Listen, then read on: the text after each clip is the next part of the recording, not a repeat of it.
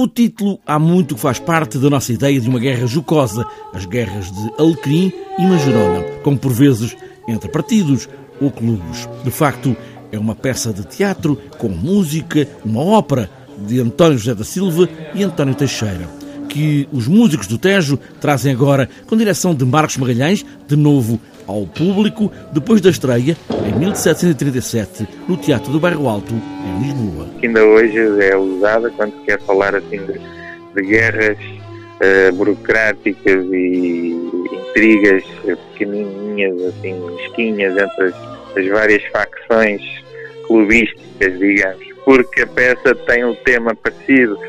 Há um, as guerras do Alecrim Manjerona é uma espécie de coisa carnavalesca em que havia as pessoas que, que eram do clube do, da Alecrim, outras eram do clube, entre aspas, da Mãe Gerona, e neste caso são os amantes que eh, são uns, um, um, par é da Mãe Gerona, outro par é do Alecrim. Agora, cada vez que ouvir esta expressão, já sabe de onde vem, desta ópera joco-séria que não tem nenhuma gravação, a música em fundo é dos músicos do Tejo, sim, mas de um ensaio de uma outra partitura.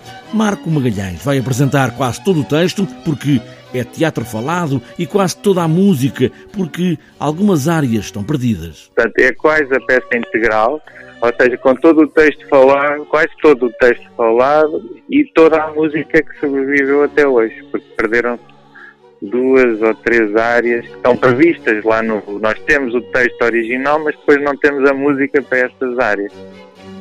E vamos fazer praticamente tudo numa versão que é mais de concerto, portanto não tem cenário, não tem uh, figurinos, mas que nós tentamos pôr de maneira a ser muito legível para o público e entendível para o público, em termos teatrais também, vamos ter uh, um sistema em que as pessoas vão poder quase perceber toda a peça uh, como se fosse uma peça de teatro, quase vão poder imaginar muito bem o que seria a obra toda. Não saberemos se o que se vai ouvir foi de facto o que se ouviu na estreia há quase 300 anos.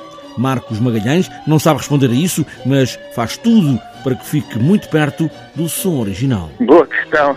Ninguém sabe, ninguém sabe. Eh, como é que seria na época. A bem dizer, não há gravações, nós tentamos usar instrumentos tais como eram usados na época. Tentamos conhecer bem todas as fontes da época.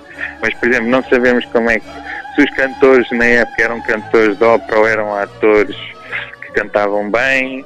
E, aliás, esse assunto é o que mais me interessa e que pode ser, acho-me a ver, importante para hoje em dia que é aproximar mais o teatro da, da, ópera e mais a ópera do teatro. Atores e atrizes que cantam bem, cantores e cantoras que representam os papéis, como é pedido por cada personagem, numa versão de concerto, é certo, mas com tudo para se entender esta história desta ópera cantada em português para estas guerras do Alecrim e Majorona.